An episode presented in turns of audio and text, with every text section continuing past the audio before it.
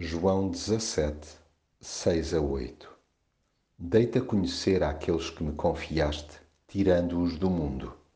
Eles eram teus, mas tu entregaste-mos e eles guardaram a tua palavra. Agora sabem que tudo quanto eu tenho é de ti que vem. Confiei-lhes as palavras que tu me deste e eles aceitaram-nas. Compreenderam verdadeiramente que eu vim de ti e creram que tu me enviaste. Jesus dialoga com o Pai desde sempre. São séculos a fio de conversas repletas de cumplicidade.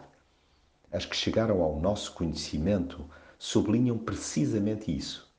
Em cada pormenor evidencia-se o amor recíproco e o enaltecimento mútuo.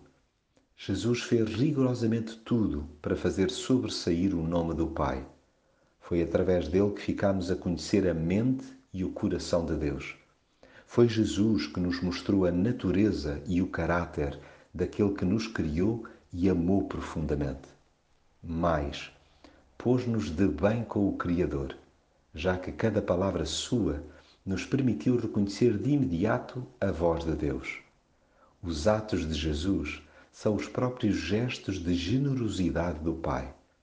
Quem compreende esta conexão sente um desejo profundo de agradecer tanta graça vertida sobre si. E a melhor forma de o fazer é obedecendo à sua palavra.